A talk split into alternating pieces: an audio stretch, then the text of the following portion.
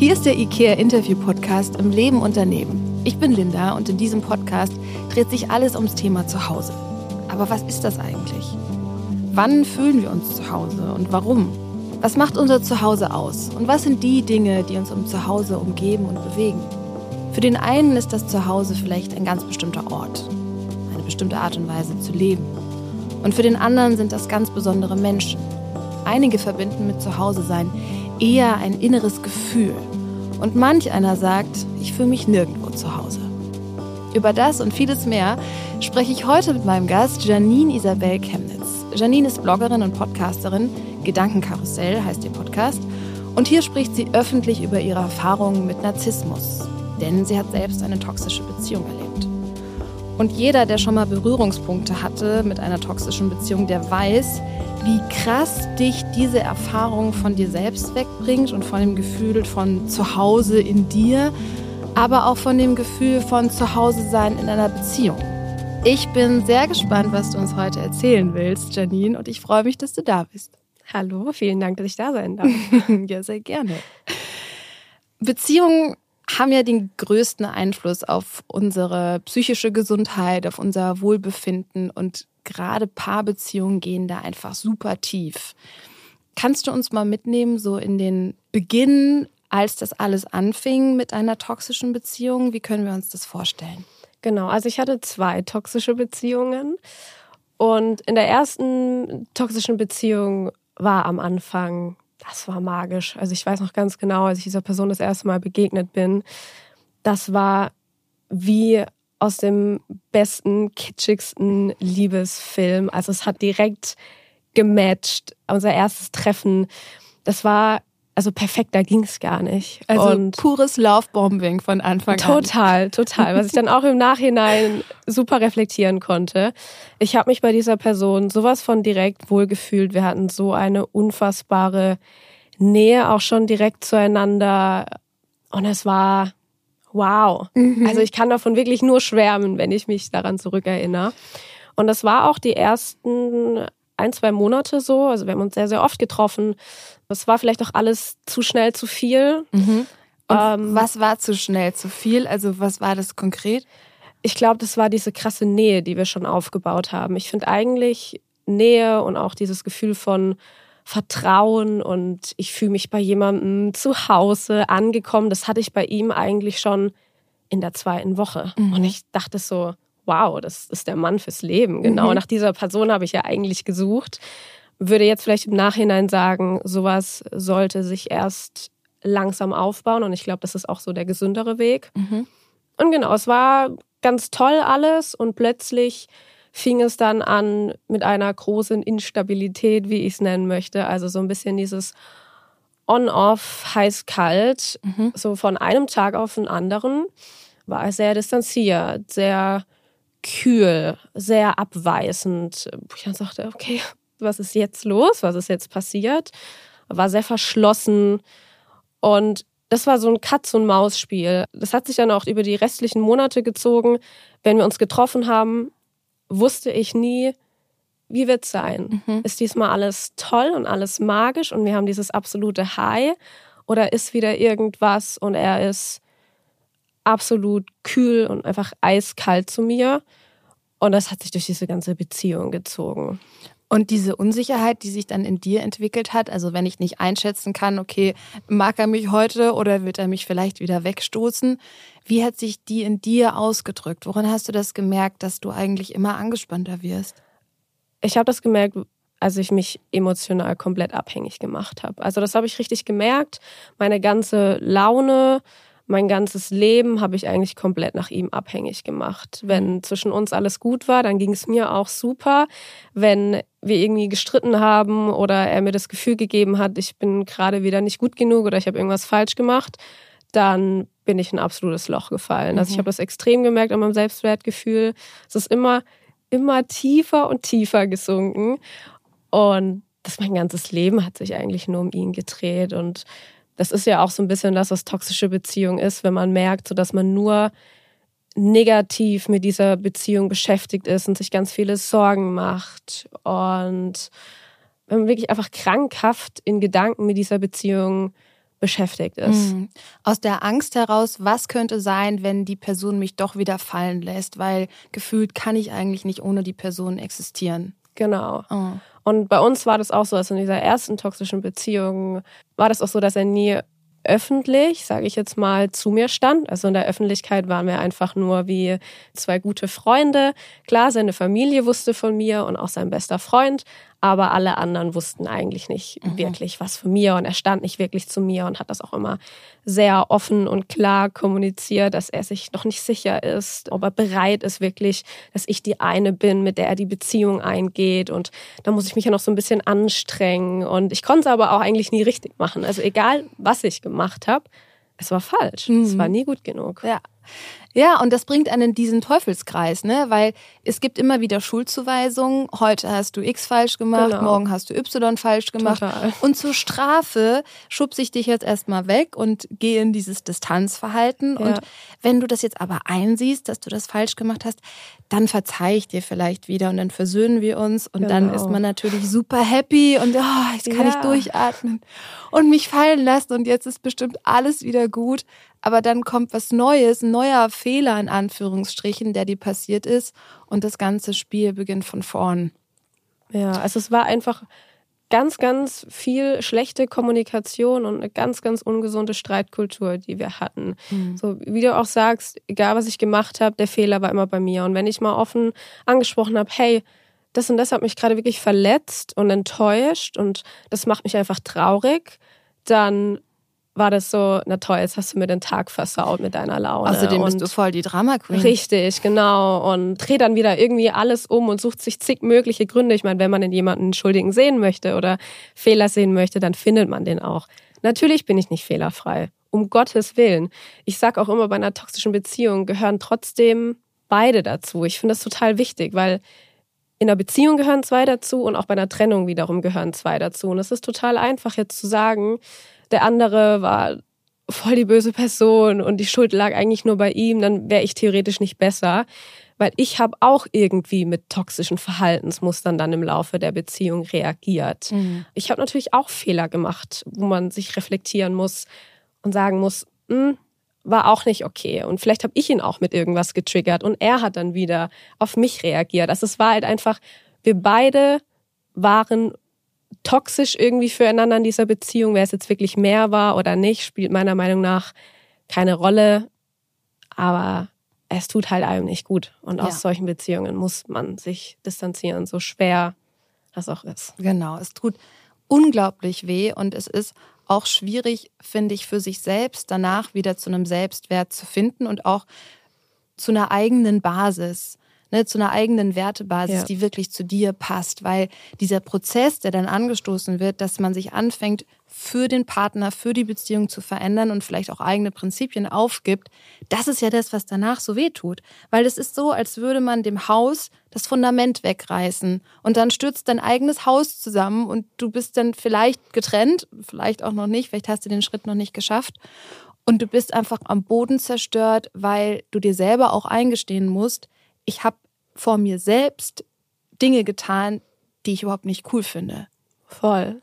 Ich saß auch oft da und habe mir gedacht, als mir so klar war, hey, das war wirklich eine toxische Beziehung und auch so, wenn man so ein bisschen Abstand gewinnt. Im Endeffekt, wenn man in einer toxischen Beziehung ist, weiß man das. Tief im Innen weiß man das. Man will sich das nicht eingestehen. Wahrscheinlich sagen dir es ja auch noch Freunde, es sagen dir Familie, aber du selber willst es noch nicht sehen. Und bis du diesen Schritt schaffst und aus dieser toxischen Beziehung rauskommst und wenn du dir das dann im Nachhinein anschaust, habe ich mir auch oft gedacht, wow, wie wenig warst du dir eigentlich wert, dass du das hast mit dir machen lassen? Mhm.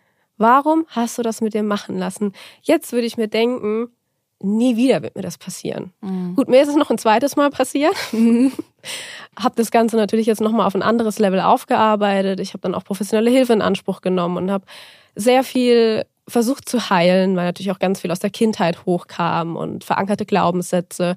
Ich habe mich jetzt so intensiv damit auseinandergesetzt, dass ich sehr überzeugt bin, dass mir sowas nicht mehr passiert. Aber es hat mich auch unfassbar viel Selbstvergebung gekostet, zu sagen, ich wusste es damals nicht besser. Ja. Und es hat einen Grund, warum das passiert ist. Und ich kann daraus sehr viel lernen. Im Endeffekt ist es vielleicht sogar das Beste, was mir passieren konnte, weil mir das unfassbar viel Chance auf Heilung gegeben hat. Und ich durfte da nochmal so genau hinschauen und habe da so viel für mich mitgenommen, auch bestimmt für meine nächste Beziehung. Ich habe so viel gelernt. Deswegen gut so, dass es passiert ist, aber es ist auch okay, dass es passiert ist. Mhm. Ja, und ich glaube, das ist eine total heilende und schöne Perspektive auf so eine Erfahrung, weil natürlich wird sie immer noch wehtun. Aber zu sagen, hey, jede Krise hat auch eine Kehrseite und die Kehrseite der Medaille sieht einfach so aus, dass ich für mich so viel verstanden habe. Vielleicht über den Bindungsstil, ne, über ja. die Wunden vom inneren Kind, die ich mir angucken durfte. Genau. Und auch das, was du angesprochen hast von, es gibt immer einen aktiven Teil, der hat halt meistens eher diesen vermeidenden Bindungsstil und diese leicht narzisstischen Persönlichkeitsakzentuierungen, nennen wir es mal so. Ja. Da gehen wir auch nochmal gleich drauf ein. Und es gibt halt den passiven Part, der meistens eher einen ängstlichen Bindungsstil hat und der das halt mit sich machen lässt. Ja, das war total ich. Ja, und zu sagen, hey, mein Thema ist Abgrenzung und mein Thema ist für mich zu verstehen, dass ich mich selbst wichtig nehmen darf und ja. dass ich liebenswert bin und zwar unabhängig davon, ob ich funktioniere oder nicht. Richtig. Ja, ich muss dann auch erstmal wieder lernen oder überhaupt erstmal lernen, wie setze ich denn Grenzen? Mhm wie äußere ich meine Bedürfnisse, meine Wünsche und dass es okay ist, dass ich die kommunizieren darf, weil ich auch immer eine Maske auf hatte und immer versucht habe, es allen recht zu machen und anderen gefallen zu wollen. Und natürlich, wenn ich dann noch so einen tollen Mann vor mir habe, der in meinen Augen einfach perfekt war, wo ich wirklich gesagt hätte, ich hätte diesen Menschen bedingungslos geliebt mit all seinen Fehlern, der war für mich, stand wahrscheinlich auch einfach auf dem Podest. Umso mehr wollte ich dieser Person gefallen und da wird's halt schwierig, weil ich irgendwann nicht mehr ich war. Ich habe mich ja. so verändert. Ich habe mich, ich sage auch immer, das war die Zeit, in der ich mich so verloren habe, weil ich gar nicht mehr wusste, wer bin ich mhm. eigentlich? Ja. Und ich möchte doch dafür geliebt werden, wer ich wirklich bin und nicht ja. mit irgendeiner Maske auf. Und das kann auch einfach nicht funktionieren. Nee, das kann nicht funktionieren, weil das ist so anstrengend und auch so toxisch einfach einem Bild hinterher zu eifern, von dem man sich gar nicht mehr sicher ist, ob das wirklich dem eigenen Bild entspricht. Ja. Aber wenn du dann einen Menschen gegenüber hast, der Narzisst ist oder vielleicht narzisstische Tendenzen hat, dann ist die Gefahr einfach groß, weil er wirkt erstmal so ideal und er hat es auch echt drauf, sich so gut zu verkaufen. Mhm. Also ein kleines Self-Marketing-Genie dass das Risiko einfach groß ist, ihn auf dieses Podest zu setzen. Und er hat ja auch noch diese Tendenzen, das ist bei Narzissten ja leider so, andere auszunutzen, andere zu manipulieren und eine fehlende Empathiefähigkeit. Das heißt, das, was du krass ausgeprägt ja. mitbringst, nämlich so dieses, ich kann mich in andere hineinversetzen, ich bin für sie da, ich will, dass sie sich bei mir wohlfühlen. Das hat der Narzisst überhaupt nicht. Das heißt, es prallen eigentlich so zwei Welten aufeinander, die sich auf eine toxische Art und Weise ideal ergänzen. Ja, kann ich absolut nur so unterschreiben. Ich habe auch immer versucht, mich zu erklären und mich hinzusetzen und sagen, hey, ich habe jetzt aus dem und dem Grund so reagiert, weil das in meiner Welt einfach eine gesunde Kommunikation ist, ohne irgendwie Vorwürfe, einfach nur mich zu erklären, warum ich auch unter anderem so bin, wie ich bin, warum ich vielleicht gewisse Dinge getriggert haben. Das konnte ich in der zweiten toxischen Beziehung eigentlich umso besser, weil mir das in der ersten, wie gesagt, noch gar nicht so richtig bewusst war. Aber da war es dann noch schlimmer, weil am Ende wurde das dann auch noch als Waffe gegen mich benutzt. Mhm. Eine absolute Schwachstelle und Unsicherheit, das hat er dann schon aufgesaugt wie ein Schwamm und jedes Mal wie so ein Messer mir in den Rücken gestochen, genau oh, damit. Heftig. Ja. Was würdest du denn jetzt rückblickend sagen, wie hast du für dich eine toxische Beziehung definiert? Also wenn dich jetzt jemand fragt, hey Janine, sag mir doch mal, ist es jetzt eine toxische Beziehung, ja oder nein? Was würdest du demjenigen an die Hand geben? Also eine toxische Beziehung ist für mich jetzt nicht erstmal eine Beziehung, die nicht gut läuft.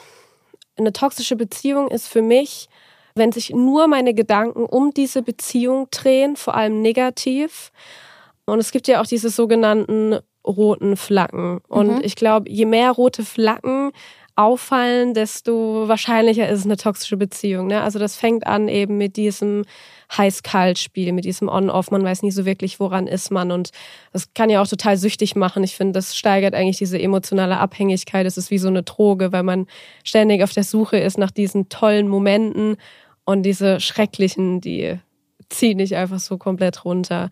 Was auch eine rote Flagge ist, ist, wenn die Person dich anlügt, wenn du viel kontrolliert wirst, wirklich auf eine sehr ungesunde Art und Weise. Schuldzuweisungen, generell mhm. einfach schlechtes Streitverhalten.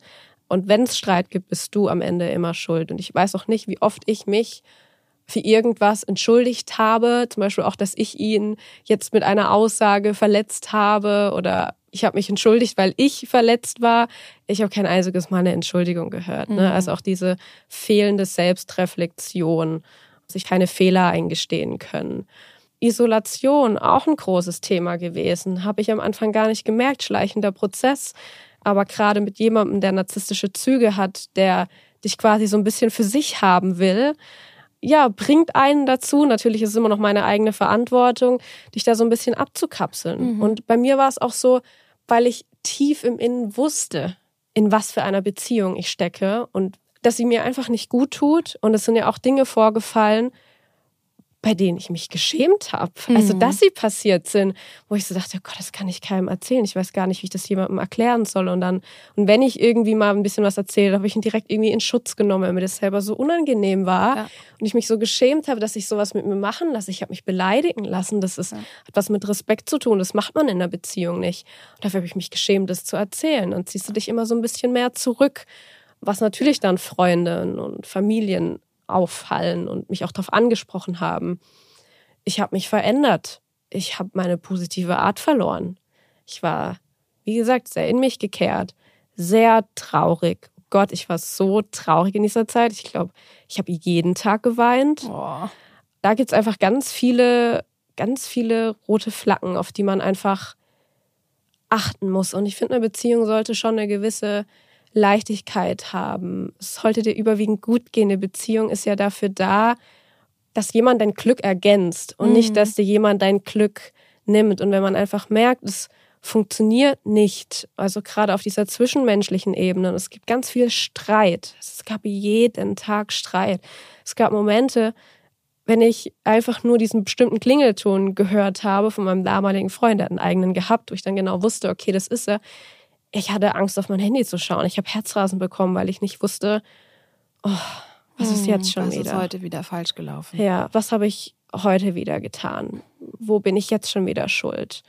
Das ist so Und das ist so ein Psychoterror. Also ich finde, manchmal habe ich so das Gefühl, wenn man sich das so hört, denkt man so, ja gut, hm, okay, kann ja mal passieren. Aber ich glaube, wenn man da wirklich drin steckt und das mal selber erlebt hat, diese emotionale, psychische Gewalt ist so kräftezehrend und natürlich, ich spreche ungern von Opfer-Täter, aber ich war so für diese Menschen mit narzisstischen Zügen schon das perfekte Opfer, weil ich eben wenig Selbstwertgefühl hatte, wenig Selbstliebe in mir hatte.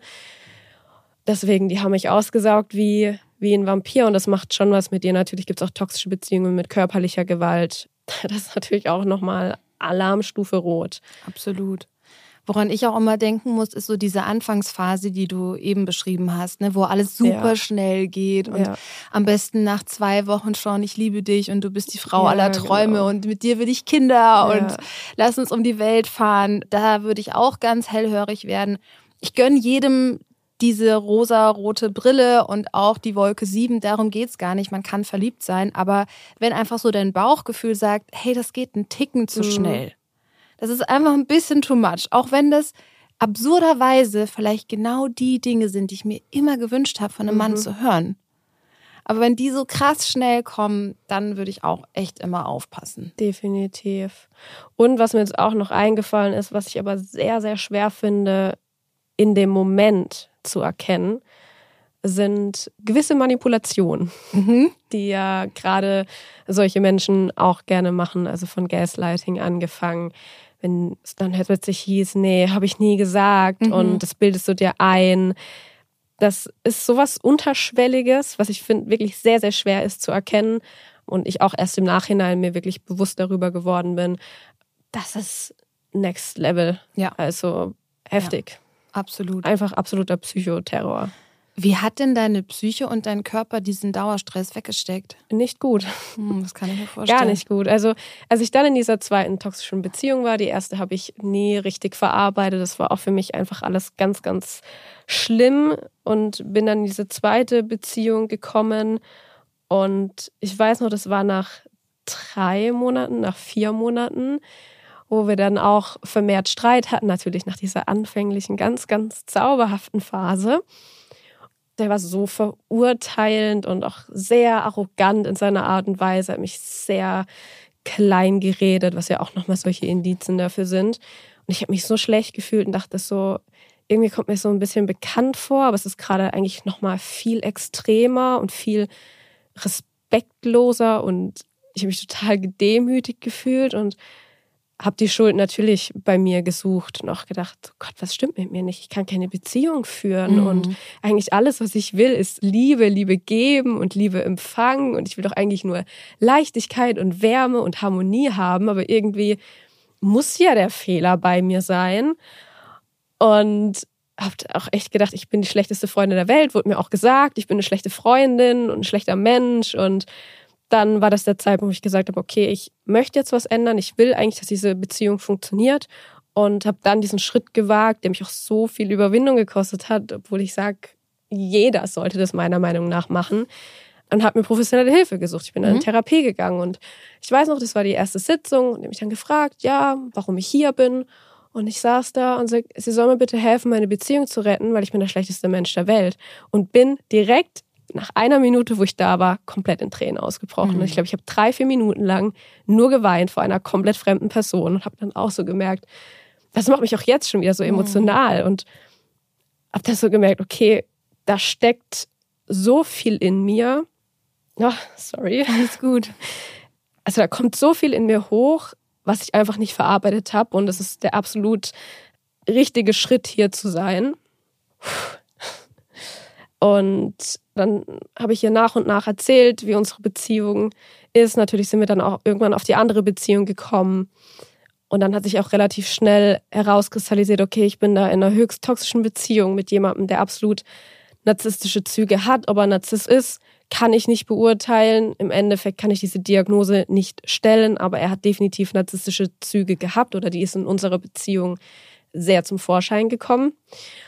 Und dann haben wir das nach und nach aufgebaut. Dann ging es natürlich auch in Richtung Kindheit, in Richtung Vergangenheit. Welche Glaubenssätze habe ich? Ich hatte natürlich ein absolut verletztes inneres Kind in mir. Und sie hat mir dann erstmal geholfen und ich glaube, das ist so der wichtigste Schritt. Also erstmal zu erkennen, ich bin in einer toxischen Beziehung und auch zu sagen, es ist okay, dass es mhm. gerade so ist, ist erst die Situation anzunehmen und zu akzeptieren, weil wenn du in einer toxischen Beziehung steckst, hast du generell schon so viel Druck. Du spürst so viel Druck die ganze Zeit. Und es ist absolut ungesund, dir selber da noch mehr Druck zu mhm. machen. Mhm. Dann, anstatt zu sagen, ey Janine, du bist so dumm, wieso steckst du da so fest, wieso trennst du dich nicht einfach, zu sagen, hey, es ist okay, es ist absolut menschlich, dass du da jetzt gerade noch drin steckst. Und es zeigt auch einfach, dass du ein absolut liebenswerter Mensch bist und auch einfach nicht schnell aufgibst. Also das mhm. Ganze mal so diesen Blickwinkel zu ändern und wobei sie mir dann auch Step by Step geholfen hat, es eben Grenzen zu setzen, für sich einzustehen, sich nicht immer zu rechtfertigen bei einem Streit, weil ich konnte immer nur verlieren. Hm. Ich konnte nur verlieren und ich war ein Mensch, der sich sehr gerne gerechtfertigt hat und es hat mich so viel Energie gekostet und ich kenne ja die Wahrheit, meine Wahrheit und dann einfach zu sagen, nein, hm. ist nicht so. Wenn wieder irgendeine Unterstellung kam und ich hätte das und das gemacht, was einfach seine Wahrheit war, aber nicht meine Wahrheit. Und da habe ich dann so ein bisschen eine Distanz zu ihm gewonnen und konnte dann parallel relativ viel aufarbeiten. Und das hatte mir einfach extrem geholfen. Also ich mhm. sage auch, diese Therapie, die hat mich, die hat mich gerettet, weil ich war irgendwann an dem Punkt, wo ich Hilfe annehmen musste. Man kann nicht immer alles alleine schaffen, auch wenn ich es gerne gemacht hätte. Aber das war die beste Entscheidung, ja. wirklich. Ja, voll gut, dass du dich das getraut hast damals. Könntest ja. du sagen, gab es so ein Aha-Erlebnis in der ganzen Aufarbeitung oder was, was bei dir krass hängen geblieben ist, wo du sagst, ich glaube, das war für mich so eine Erfahrung in der Vergangenheit, die krass ausschlaggebend dafür war, dass ich diese toxische Beziehung in Anführungsstrichen gebraucht habe, um diese Wunde meines inneren Kindes zu sehen und zu heilen. Ja, also ich glaube, das war ganz früh in der Kindheit. Ich bin ein Scheidungskind. Mein Vater hat uns quasi verlassen, als ich zwei Jahre alt war und hat dann auch mhm. relativ schnell eine neue Frau gehabt. Und er war quasi so der erste Mann, der mich absolut enttäuscht und verletzt hat. Und man sagt ja auch gerade so in den ersten sieben Lebensjahren, da verankern sich so viele Glaubenssätze, so viel unterbewusst. Man hinterfragt das irgendwann gar nicht mehr. Und bei mir war ganz stark der Glaubenssatz verankert, ich bin nicht gut genug, ich bin austauschbar, ich bin leicht zu vergessen und leicht zu ersetzen. Und das sind natürlich sehr starke Glaubenssätze und ich habe das nie wieder hinterfragt. Mhm. So, ich habe das als Kind aufgenommen und es hat sich dann quasi meine ganze Zeit über, im ganzen Jugend, im ganzen Erwachsenenalter quasi gezogen und ich habe das auch nie hinterfragt. Ich war der festen Überzeugung tief mir drin, ja, ich bin auch nicht gut genug mhm. und ich kann das nicht gut genug und das hat mir die Chance gegeben, mich mal zu fragen, ist das wirklich wahr? Woher kommt das denn?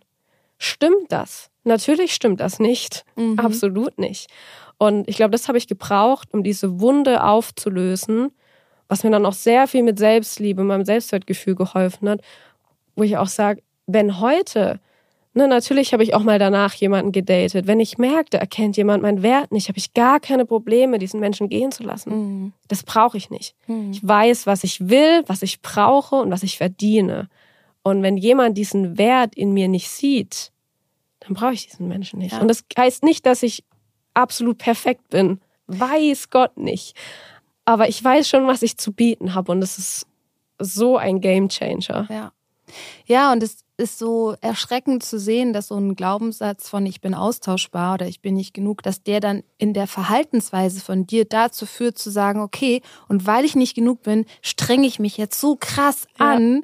Vielleicht liebt mich ja dann mein Gegenüber doch. Genau, vielleicht schaffe ich es diesmal. Genau, vielleicht schaffe ich es diesmal. Und ja. dann triffst du auf einen Menschen, der dir auch immer wieder als Rückmeldung gibt, ey, das hast du jetzt wieder falsch gemacht und hier hast du die Schuld und da musst du dich verändern. Und das ist ja dann genau der Matching-Part für dich, ja. wenn du von dir selber glaubst, ja stimmt, also wenn ich mich nicht anstrenge, dann hat mich natürlich niemand lieb. Ja. Und das ist auch das Schwierige, glaube ich, aus so einer toxischen Beziehung rauszukommen, weil du in so eine Abhängigkeit kommst, in so eine gegenseitige, wo Kindheitswunden aufeinandertreffen, weil müssen wir ja ehrlich sein, der Narzisst hat auch seine Kindheitswunden. Absolut, definitiv. Der bringt auch sein Schmerzpaket mit und das trifft dann auf dein Schmerzpaket und führt zu so einer Dynamik, die ja dann, wenn man jetzt die Fachsprache benutzt, zu diesem Trauma-Bond auch führt, also zu dieser Sucht zueinander. Ja. ja. Und ich glaube, was auch schwierig ist, aus so einer toxischen Beziehung rauszukommen, ist, wenn dir das heimisch vorkommt aus deiner Kindheit, dann glaubt man vielleicht auch so ein bisschen, na, irgendwie habe ich das vielleicht auch verdient, das ist ja normal. Aber das ist nicht normal. Und ich glaube, das ist ganz, ganz wichtig, das sich zu verinnerlichen. Mhm. Ja, absolut. Die Psyche zieht Vertrautes an. Und selbst wenn das Vertraute ungesund für dich ist, schlägt das Vertraute quasi das Gesunde. Und das ist ja. das Gemeine. Ja. Also wenn du eigentlich schon eine toxische Erfahrung gemacht hast in deinen ersten Kindheitsjahren, dann ist die Wahrscheinlichkeit einfach größer, mhm. dass du das in einer Paarbeziehung dann nochmal gespiegelt bekommst. Ja. Und auch gerade mit dieser narzisstischen Person oder die narzisstische Züge hat, da fallen dann halt auch gern mal so Sätze und ich glaube, das triggert einen dann noch mehr. Ist dann sowas wie, ja, so jemanden wie mich wirst du aber dann auch nicht mehr finden. Mhm. Und dann denkst du dir so, ja, stimmt, er ist ja eigentlich das Beste, was mir passieren konnte. Und ich versaus jetzt aber gerade die ganze Zeit, weil Schuld bin ja immer ich. Und jetzt ja. muss ich mich noch mehr anstrengen und mich noch mehr verändern, so wie er das haben möchte und anpassen. Und also umso länger man da drin steckt, desto mehr verlierst du dich halt mhm. auch. Und da geht so viel in dir kaputt. Es ist Absolut. so, so schade. Ja. Könntest du jetzt sagen, welche Anteile in dir in der Zeit vielleicht so ein bisschen verloren gegangen sind oder die du dir danach wieder zurückerkämpfen musstest? Also was waren so Werte oder Prinzipien, die du dann aufgegeben hast? Ja, wo ich ein bisschen erschrocken bin, ist, ich habe auch so eine Kühle ihm gegenüber aufgebaut. Ich habe so ein bisschen, ich will gar nicht sagen, meine Empathie verloren, weil die war schon definitiv da. Aber es war so ein für mich hat sich immer angefühlt wie so ein Egoismus. Mhm. was ja ein bisschen schwer ist zu unterscheiden zwischen Selbstliebe und Egoismus, weil was für mich einfach so verdammt schlimm war, dann Schluss zu machen, war, weil ich das Gefühl hatte, er ist emotional abhängig von mir. Also eigentlich hatte sich der Spieß umgedreht, weil er auch oft sowas gesagt hat wie, ich brauche dich und ich kann nicht ohne dich leben. Das klingt immer in solchen Liebesfilmen total romantisch. Für mich ist es ein ganz, ganz schlimmer Satz, weil im Endeffekt die Person sagt, sein Glück ist von mir abhängig. Und ich habe auch seinen ganzen emotionalen Ballast, weil natürlich hatte er sehr viele Probleme und er hat sich auch ein Stück weit mir öffnen können. Und ich habe irgendwie auch selber mir die Verantwortung gegeben, ich muss ihn glücklich machen und auch ganz stark, ich muss ihm helfen und ich muss ihn retten und ich habe ihn immer als Ganzes gesehen. Ich habe auch gesehen eigentlich, was, was für eine arme, verletzte Seele in mm. ihm ist. Ich habe ganz genau gesehen, was seine Hülle ist und die war wirklich ich kann sich anders ausdrücken, teilweise echt scheiße. Also gerade diese arrogante Art und dieses Überhebliche und dieses Oberflächliche. Und ich wusste ganz genau, in ihm drin steckt so ein guter Mensch. Und ich sage auch heute, der ist ein guter Mensch, der ist nicht böse oder sowas. Aber der trägt so viele verletzte Wunden in sich. Ne? Dieser Klassiker, verletzte Menschen verletzen andere Menschen. Und es war so stark in ihm. Und ich hatte so viel Mitleid mit ihm. Mhm. Es ging eigentlich weit mehr über dieses Mitgefühl hinaus. Es war wirklich so ein Mitleid, was mich so belastet hatte. Und dann musste ich aber für mich entscheiden, ich muss die Grenze ziehen. Ich kann ihn nicht retten und ich muss egoistisch quasi sein und mein Ding machen und mich von ihm abkapseln. Und das hat er natürlich gemerkt. Also am Schluss kam er dann so, hä, irgendwie bist voll anders und voll kühl geworden, sagst es immer zu mir und jetzt schau mal dich an. Und ich war halt immer so nach außen hin, ja, pff, mhm. hast quasi mich da jetzt auch dahin getrieben. Und damit hatte ich ganz viel zu strugglen. Also es hat mich wieder ganz viel Selbstvergebung gekostet. Und auch tatsächlich haben wir uns erst vor ein paar Monaten getroffen, weil mir das trotzdem auch so leid tat, wie ich am Schluss mit ihm umgegangen bin. Und ich hatte eben auch am Schluss viele toxische Verhaltensmuster in ihm gegenüber. Und klar wäre jetzt einfach zu sagen, ja gut, er war so und so, deswegen habe ich so und so reagiert, aber trotzdem habe ich mich ja dafür entschieden, mhm. diesen Weg zu gehen. Das war für mich einfach der einzige Weg da raus. Äh, hat mich aber sehr krass belastet. Also habe ich meine Empathie wieder zurückgewonnen und habe ihn dann auch ganz kurz getroffen, weil mir das wichtig war, dass er das weiß und dass ich mich dafür einfach entschuldigen möchte.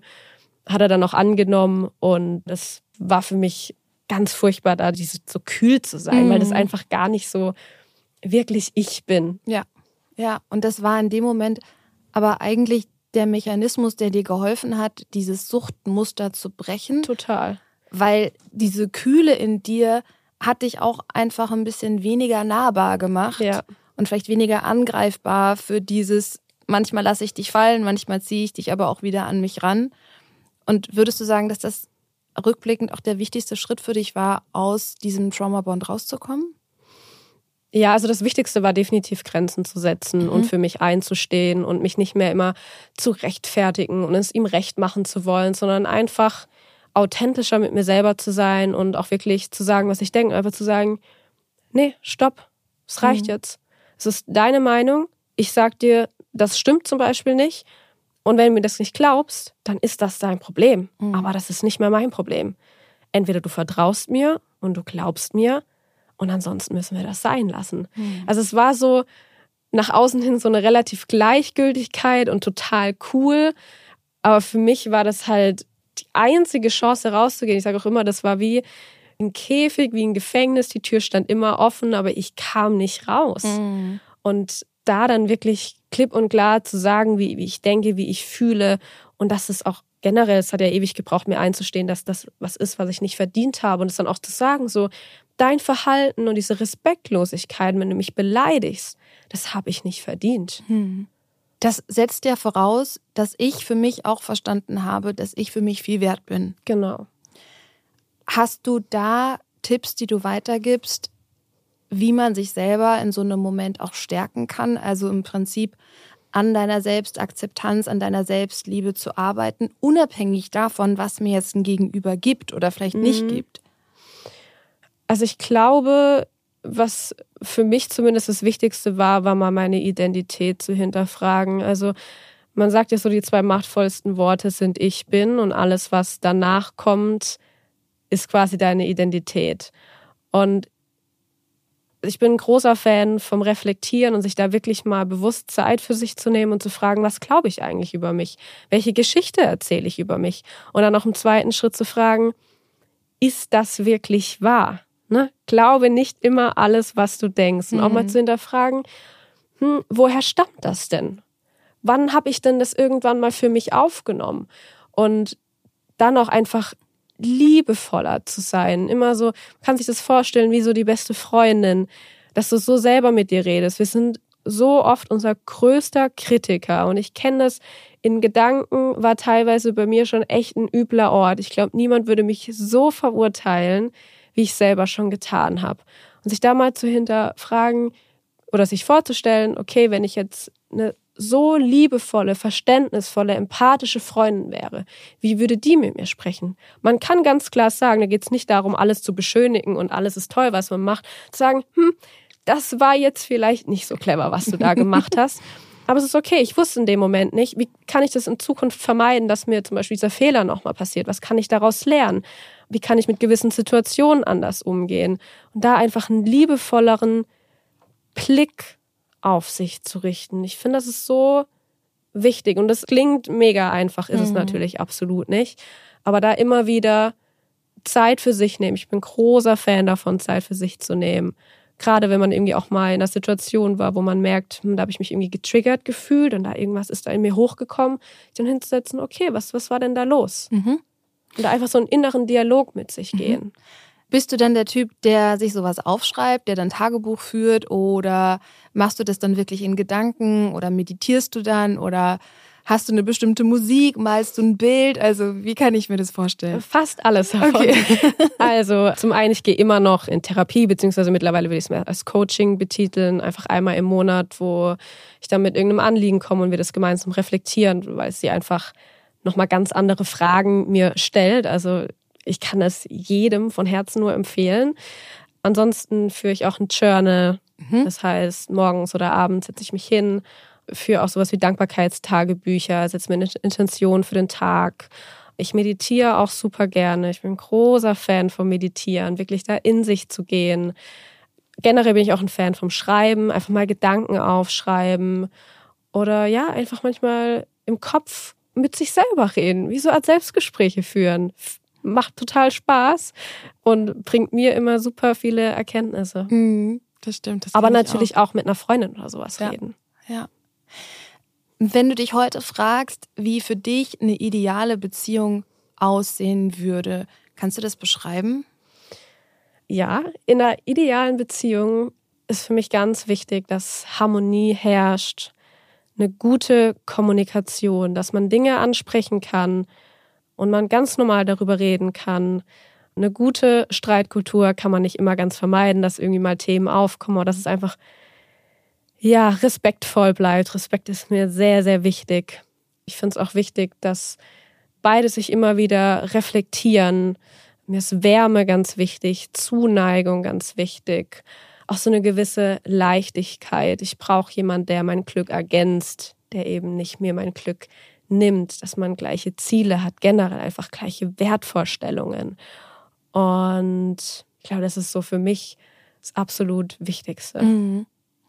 Kennst du dieses Gefühl, gerade wenn man aus einer toxischen Beziehung kommt, dass man so ein bisschen süchtig geworden ist nach diesem Adrenalin und nach diesem Drama, also dass man eigentlich schon so an diese emotionale Achterbahn gewöhnt ist, dass man eher irritiert ist, wenn man dann vielleicht einen Menschen kennenlernt, mit dem all diese Dinge, die du jetzt beschrieben hast, möglich werden und wo man das auch spürt, aber wo so das Teufelchen im Hinterkopf sagt, aber warte mal kurz, kann das jetzt wirklich ernst gemeint sein? Weil der ist ja super nett zu mir und es ist alles friedlich und harmonisch.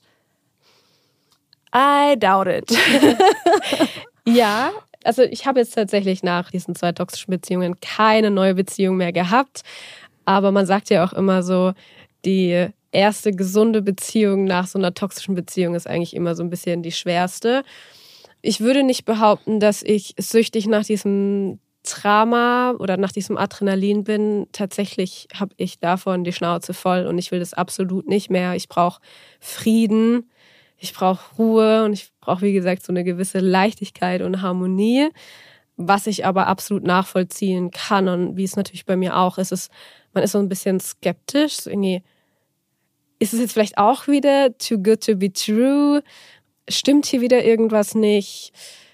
Man nimmt auch, glaube ich, so ein bisschen Vertrauensprobleme mit, weil man Angst hat oder ich sage immer, ich bin übervorsichtig vielleicht geworden. Man schaut genauer hin, kritischer hin. Man will absolut keine roten Flaggen mehr übersehen. Und dann fragt man sich dreimal, hm, war das jetzt eine rote Flagge mhm. oder nicht? Ist da noch alles gut? Ist es jetzt nur mein Bauchgefühl oder ist es einfach nur, weil ich noch so ein bisschen geschädigt bin von dieser Beziehung? Und ich glaube, das ist ganz schwierig, aber ich denke, da ist auch der absolute Schlüssel offene Kommunikation, wirklich ansprechen, was man da vielleicht erlebt hat, dass man da einfach ein bisschen misstrauischer ist. Und im besten Falle hat man dann eine sehr verständnisvolle Person, die dir dann auch mit einer gewissen Zeit es wieder nehmen kann. Mhm. Ja, das glaube ich auch. Und ich finde, man muss sich auch immer wieder sagen, jede Beziehungswunde kann nur mit einer neuen Beziehung wirklich geheilt werden. Also natürlich ist es super, dass du so viel an dir selbst arbeitest und ich würde das auch jedem empfehlen. Ich habe auch schon eine Therapie gemacht und ich bin Psychologin und das heißt trotzdem nicht, dass man eigene Baustellen hat, die man sich angucken sollte. Aber so dieser letzte Schritt von ich habe jetzt so viel an meiner Selbstliebe gearbeitet und ich weiß auch, was ich mitgeben kann, damit ich und mein Leben, dass wir zusammen glücklich sind, ohne dass da jemand dabei ist, trotzdem zu sagen, ich traue mich wieder in Beziehung zu jemandem zu gehen und da wirklich eine Verbindung aufzubauen, das ist super wichtig, um das wirklich dann zu heilen, weil deine Psyche braucht ja diese Positiverfahrung, um zu sagen, ich spüre, dass auch das, was ich erlebt habe, nicht meine Zukunft für immer bestimmen wird, sondern ja. das war ein schmerzhaftes Erlebnis und ich habe das für mich als Anlass genommen, mich krass zu entwickeln, mich viel, viel besser kennenzulernen und mich zu fragen, wer ich eigentlich sein will und wie mein Leben aussehen soll. Und ich traue mich jetzt wieder jemanden an mich ranzulassen, aber ich gucke mir das eben auf eine gesunde Art und Weise vorsichtig an und mache immer mal wieder so einen Zwischencheck. Ist es noch das, was ich will? Fühle ich mich gut? Fühle ich mich aufgewertet oder bin ich noch genauso glücklich und ich lache noch genauso viel wie ohne den Partner. Aber es braucht diesen Mut, wieder in Beziehung zu gehen, damit man auch dieses Muster langfristig ablegen kann. Voll, ja, bin ich bei dir. Und man darf auch den Glauben nicht verlieren. Also ich hatte das auch eine gute Zeit lang, dass ich so ein bisschen den Glauben an, ja, ich sag jetzt mal, an diese Liebe im Außen verloren habe, weil ich es halt nicht anders kenne. Und es ist so ein bisschen dieses, wie kann man was vermissen, was man nicht kennt. Mhm. Aber klar, man kann sich das natürlich vorstellen und ich finde, man sollte immer dran glauben, weil es gibt so viele tolle Männer, es gibt auch ganz viele tolle Frauen da draußen, nur weil man ich sage jetzt in Anführungszeichen nur, da zwei, drei blöde Erfahrungen gemacht hat, ist das ja nicht der Durchschnitt aller. Mhm. Und da musste ich mir auch selber sagen, darf man nicht den Glauben verlieren, eines Tages wird diese Person kommen und dann wird man das auch spüren und dann wird man das auch merken und dann wird das auch gut werden. Ja, trotzdem hat man ja manchmal so Phasen, wo man denkt, oh, es dauert mir viel zu lange. Ja, voll. Und jetzt bin ich schon so alt, was ja. auch immer alt bedeutet. Meine Uhr und tickt. Genau, die Uhr tickt und bei uns Frauen dann noch viel, viel mehr. Ja. Hast du da was, was du dir selber sagst, dass du dich rausholst aus so einer Drucksituation und diese Gelassenheit behältst, die du gerade so schön beschrieben hast? Für mich ist es tatsächlich nur das Vertrauen in das Leben. Also ich glaube daran, dass alles immer für uns ist, dass nichts gegen uns ist und dass wenn die Zeit reif ist, die Person kommen wird. Aktuell ist es einfach nicht der Fall und ich nutze dann einfach die Zeit positiv für mhm. mich. Also ich habe ja auch so viele Dinge, die ich nebenbei mache, so viele Projekte und auch Ziele und ich nutze einfach meine Zeit und investiere die da rein. Jetzt habe ich noch einen kleinen Hund, dann kümmere ich mich um den, der kriegt meine ganze Aufmerksamkeit und Liebe von mir. Und wenn die Zeit reif ist, dann wird die Person kommen. Mhm. Und tatsächlich bin ich auch so an dem Punkt, wo ich mir denke, na, und wenn das halt erst mit 50 ist, dann ist das auch okay. Dann soll es halt erst mit 50 sein. Aber definitiv werde ich nicht einfach so eine Beziehung eingehen. Und wenn ich eine Beziehung eingehe, da ist wirklich Frieden meine oberste Priorität und den lasse ich mir nicht mehr nehmen. Ich habe mir den so hart zurückgekämpft. Deswegen, ne, ich habe gewisse Vorstellungen von einem Partner und ich weiß eben vor allem, was ich brauche, nicht nur, was ich will. Und für andere ist es immer so, oh, voll die hohen Ansprüche. Für mich sind es einfach Dinge, da, da mache ich keine Kompromisse. Also gerade wenn es um Werte und sowas geht, mhm. da kann ich auch keine Kompromisse mehr machen. Und dann warte ich da einfach mhm. lieber. Und das ist okay. Ja. Für mich ist es immer so die Einstellung, ich bin alleine mit meinem Leben glücklich und ich weiß, was ich mir selber geben kann, damit es mir ja. gut geht und ich weiß auch, wie ich selber für mich diesen Frieden bewahren kann. Und ich möchte das auch in der Beziehung mit einem anderen Menschen beibehalten können. Es geht gar nicht darum, dass der mich glücklich machen soll nein, oder dass nein. der mir einen Frieden schenken genau, soll. Das soll es nur ergänzen. Genau, du hast es in dir und du lässt jemanden in dein Leben, der dir das nicht wegnimmt. Und das ist für mich kein hoher Anspruch, weil das nee. ist ein Anspruch, den hast du für dich alleine und den darfst du auch mit jemandem haben, mit dem du dein Leben teilst. Richtig. Ja, bin ich voll bei dir. Mhm.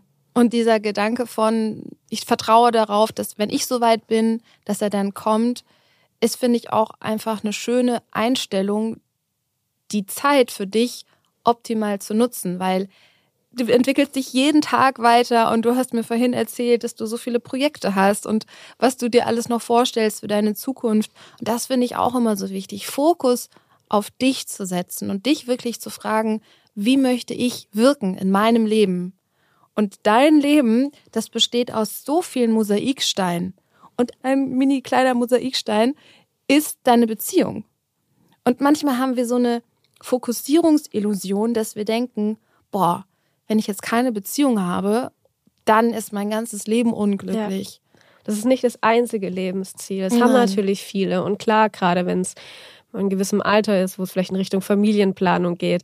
Natürlich hat man da jetzt nicht alle Zeit der Welt, aber was die Situation einfach schlimmer macht, ist, sich da mhm. Druck zu setzen. Weil ganz ehrlich, was bringt es mir, jetzt mit dem nächstbesten zusammenzukommen und dann funktioniert es wieder nicht? Dann habe ich ja wieder dieses Problem. Dann beginnt es vielleicht wieder von vorne, man weiß es nicht.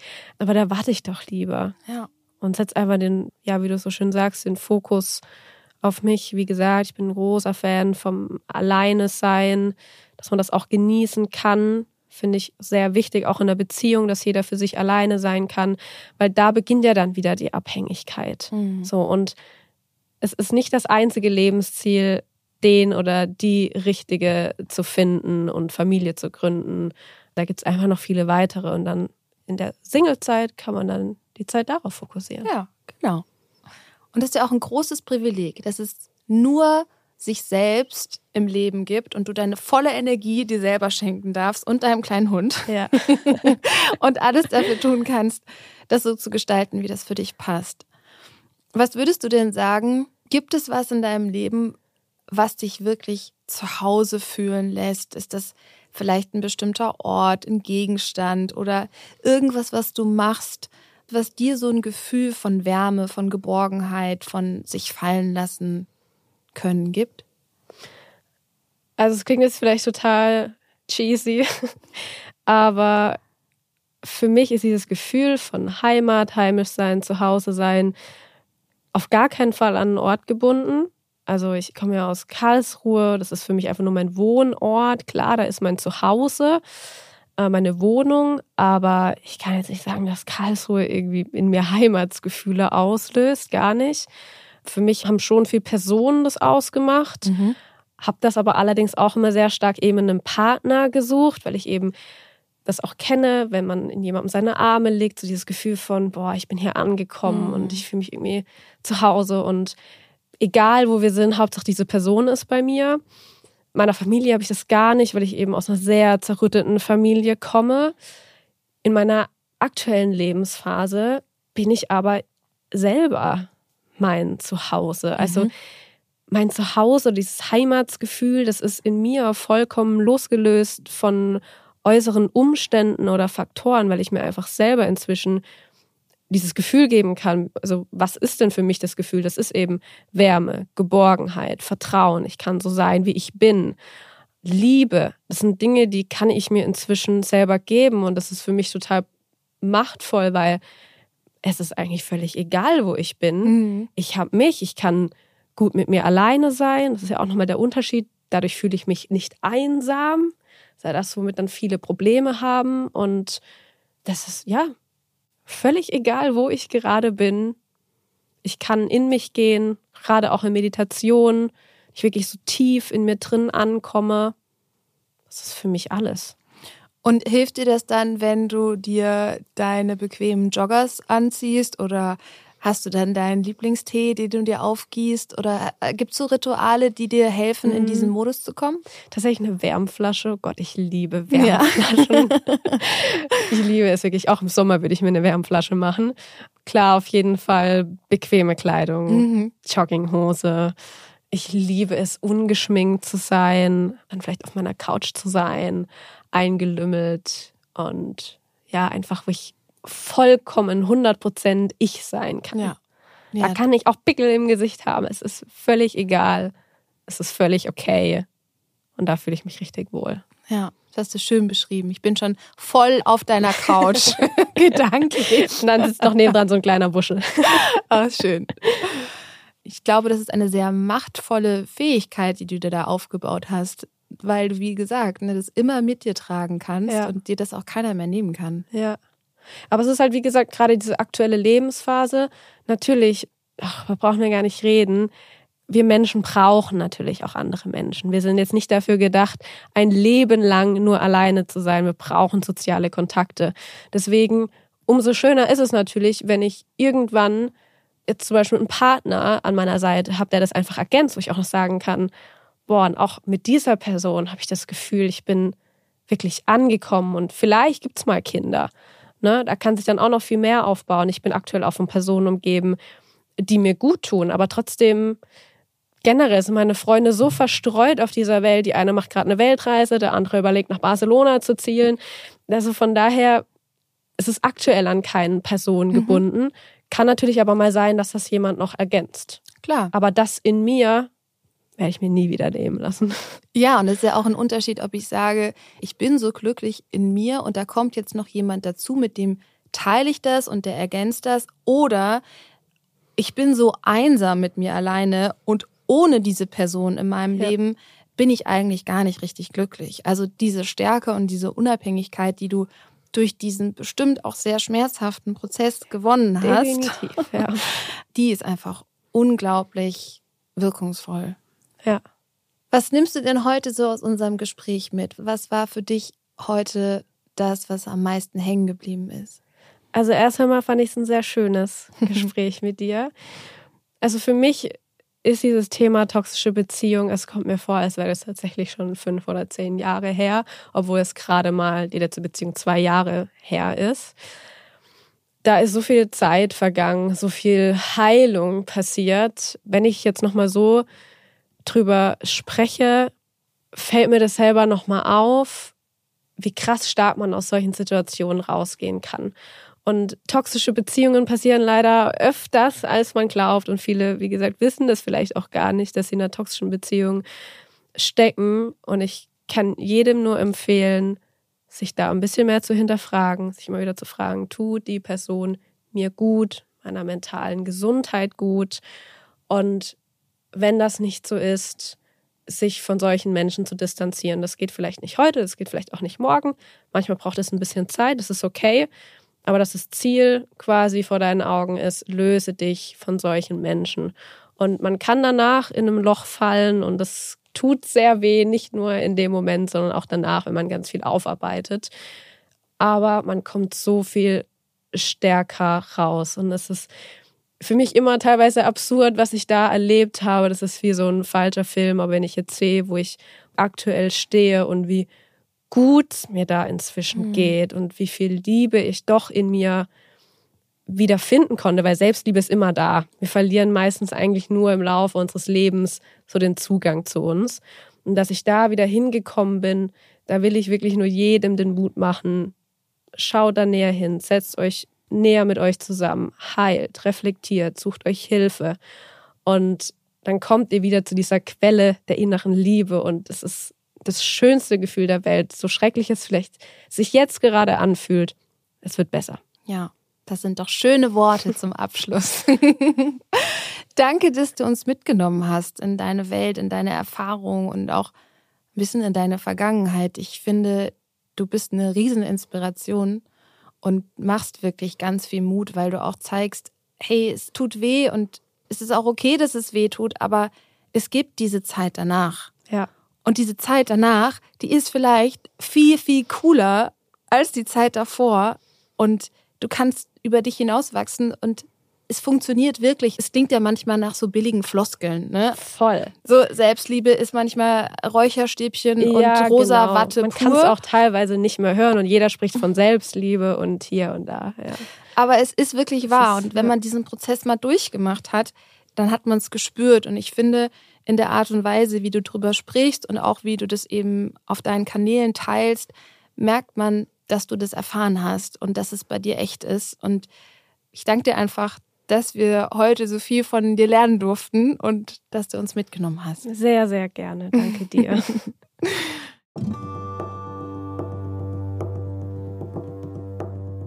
Und in der nächsten Folge spricht Holger mit Model Jana Kakwa. Sie war 2020 Kandidatin bei Germany's Next Topmodel und erzählt uns über ihre schlimmen Erfahrungen mit Cybermobbing.